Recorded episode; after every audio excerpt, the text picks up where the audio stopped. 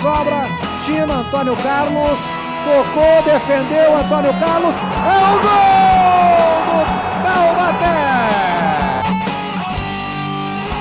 Marcação no primeiro, tenta a pé direito, segurou, preparou, levou, esse rola, bateu!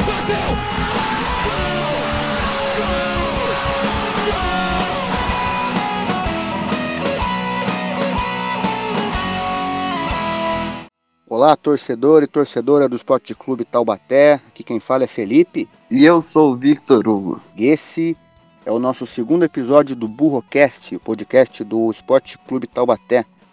Primeiro de 2021. Feliz ano novo, Vitinho. Feliz ano novo, Felipe. Feliz ano novo a todos os nossos ouvintes. Que 2021 seja o ano do tão sonhado acesso e que dê tudo certo para o nosso Taubaté e para todo mundo. Gostaria de começar convidando todos a participarem, a se juntarem a nós nas nossas redes sociais. Quais são, Victor? A nossa rede social principal é o Instagram, onde a gente faz uma grande parte das nossas postagens. Qual é o arroba? Arroba meu burrão. E a gente também tem o nosso perfil no Facebook, que é meu burrão. E a página do Medium, né? E a página no Medium, que é o nosso site, onde a gente faz as nossas postagens. Tem muitos textos sobre o Taubaté. Quem ainda não curtiu, corre lá, curte a gente nas redes sociais. A gente também está fazendo material bem legal aí para as redes sociais. Vamos começar, Vitinho? Vamos começar. Estamos de técnico novo. Toninho Cecílio foi como atleta, foi zagueiro, iniciou na base do Palmeiras lá em 84, ficou 10 anos no clube Alviverde, chegou a ser convocado para a seleção brasileira no início dos anos 90, quando o técnico era Paulo Roberto Falcão, passou por Botafogo, Cruzeiro, Cerezo Osaka do Japão, encerrou a carreira em 2001 pelo Santo André. E aí a gente fez um levantamento aí da carreira dele como treinador e diretor técnico também, não é, Vic? Exatamente, no mesmo ano em que ele encerrou a carreira, ele concluiu o curso como treinador e logo no ano seguinte, em 2002, ele já assumiu o Paraguaçuense.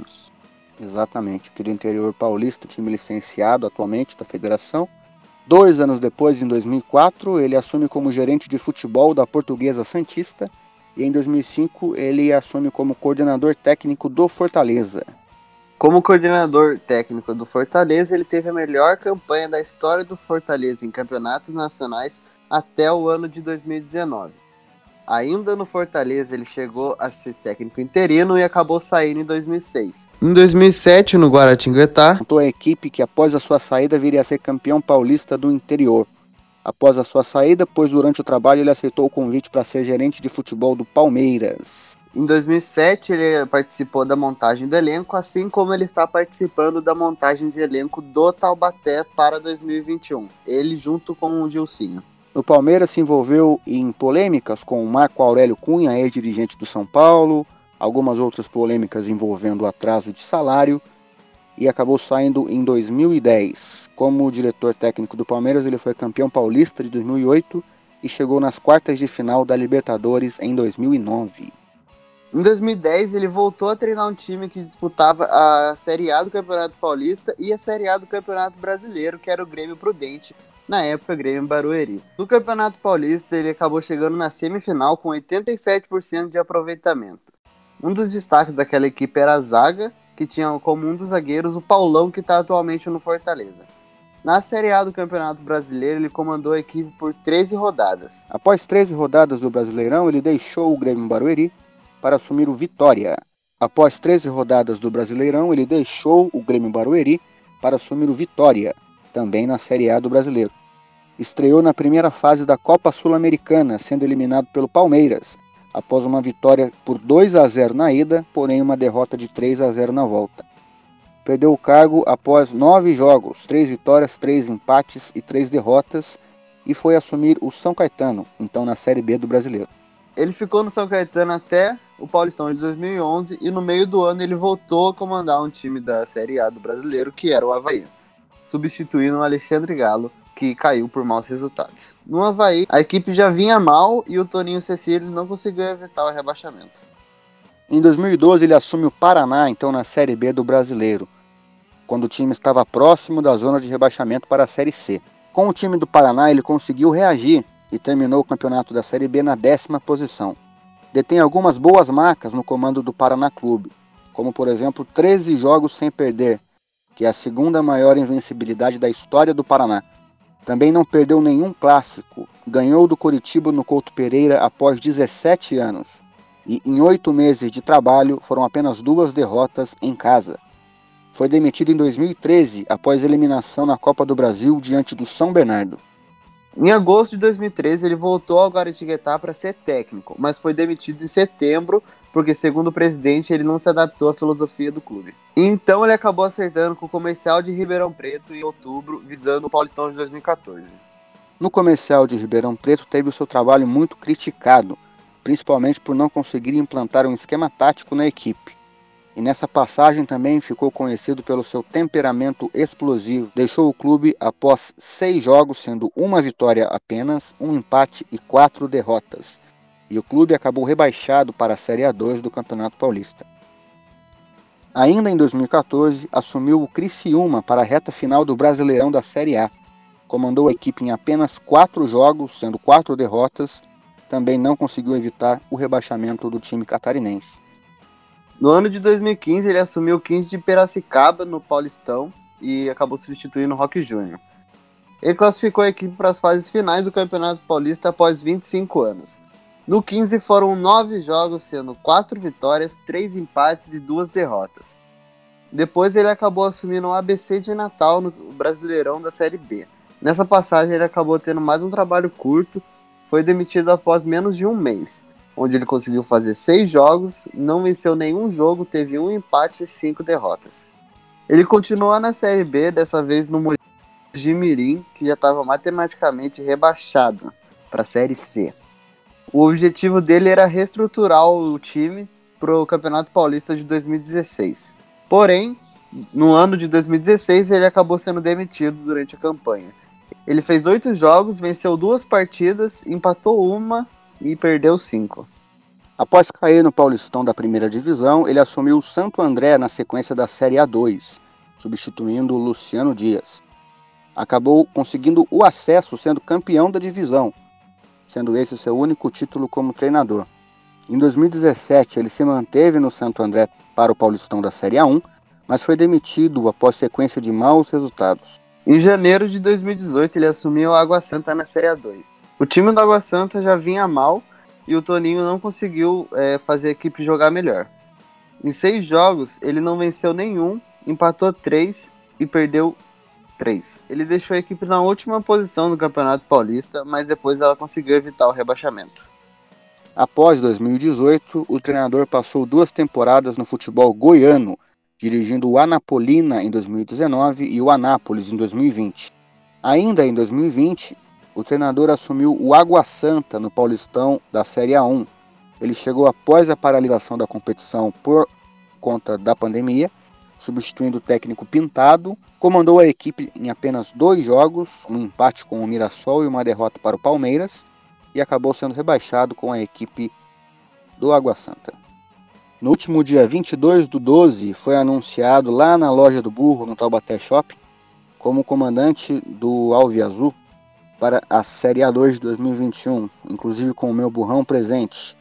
Quem acompanha a gente aí nas redes sociais pode ver aí a foto do Victor ao lado do Toninho e que ele faça um bom trabalho aí no nosso burrão em 2021. O técnico tem bons trabalhos na Série A2 do Paulista, também na Série B do Brasileiro. E tem tudo para fazer um bom trabalho com o nosso Taubaté na Série A2 de 2021. Sobre a Série A2 do Campeonato Paulista, que começa no dia 28 de fevereiro, nós já temos a tabela do campeonato. O Taubaté vai fazer a sua estreia na competição contra o Red Bull Brasil fora de casa. Os protocolos sanitários ainda não foram definidos e só vão ser anunciados perto do início do campeonato. E vai estrear em casa no dia 7 de março contra a Portuguesa Santista. Os protocolos sanitários ainda não foram definidos e só vão ser anunciados perto do início do campeonato. Durante a pré-temporada, as próprias equipes que vão definir os seus protocolos sanitários e até o momento são elas que vão bancar os testes para Covid-19. A Federação Paulista definiu que não irá custear estes gastos. Como a tabela já foi definida, os clubes têm até o dia 5, uma terça-feira, para entrar em contrato com a federação e definir a data e horário de preferência. Caso contrário, é, os clubes que não entrarem em contato vão ficar com a, a data e horário padrão estabelecido pela Federação Paulista. O padrão da federação para estádios com iluminação é domingo à tarde e quarta à noite. Para estádios sem iluminação, o padrão é domingo e quarta à tarde. No caso do Taubaté, eles devem ficar com domingo e quarta à tarde por conta de redução de gastos. Em entrevista, o treinador Toninho Cecílio analisou a tabela do Esporte Clube Taubaté, porém disse que preparação, montagem de elenco e treinamento são mais importantes. No caso, a tabela ficaria em segundo plano. Destacou também pontos positivos e pontos negativos. Como ponto negativo, ele destaca quatro favoritos: Portuguesa, Água Santa, 15 e São Bernardo, e diz que desses quatro favoritos, três jogos são fora, contra o Água Santa, 15 e São Bernardo. Apenas a portuguesa o Taubaté enfrentará em casa. Como ponto positivo, o treinador destaca a tabela sem viagens longas, já que os dois adversários que mandam jogos mais longe virão até Taubaté, que é o caso do Monte Azul e do Sertãozinho, que seriam, na opinião dele, viagens desgastantes. Falando agora sobre os bastidores, o presidente Gilcinho falou ao Globo Esporte que para 2021 o orçamento vai ser um pouco mais que a metade do que foi no ano anterior, 2020. É, ressaltando que recentemente a federação anunciou que os gastos para os testes de Covid serão dos clubes e a cota de TV da Série A2 ainda não foi informada. Como ponto positivo, as dívidas com os atletas de 2020 foram quitadas e a Milclean e a Farmaconde seguirão como patrocinadores do Taubaté para a próxima temporada. E também o Taubaté já tem as tintas para pintar o estádio para a próxima temporada. Com relação ao elenco, o clube já conta com jogadores apalavrados, porém nenhum ainda foi anunciado. Devem assinar contrato em breve e alguns começarem a serem anunciados a partir da próxima semana. De acordo com o presidente Gilson, cerca de 20 atletas serão contratados e o elenco será completado com cerca de oito atletas da categoria de base do Taubaté. Com isso, chegamos ao fim do segundo episódio do Burrocast. Não se esqueça de seguir o meu burrão nas redes sociais. É, arroba meu burrão no Instagram, meu burrão no Facebook e o nosso site no Medium, medium.com.br meu burrão. E é isso aí, o campeonato se inicia agora no próximo dia 28 do 2. Taubaté estreia fora de casa contra o Red Bull Brasil. E vamos ver o que este ano de 2021 reserva para nós, torcedores taubatianos. Isso que o Taubaté consegue um acesso de 6 em 6 anos, não é, Victor? Foi assim em 2003, 2009, 2015 e agora, em 2021, veremos o que acontece. Obrigado a todos pela audiência e até o próximo Burrocast.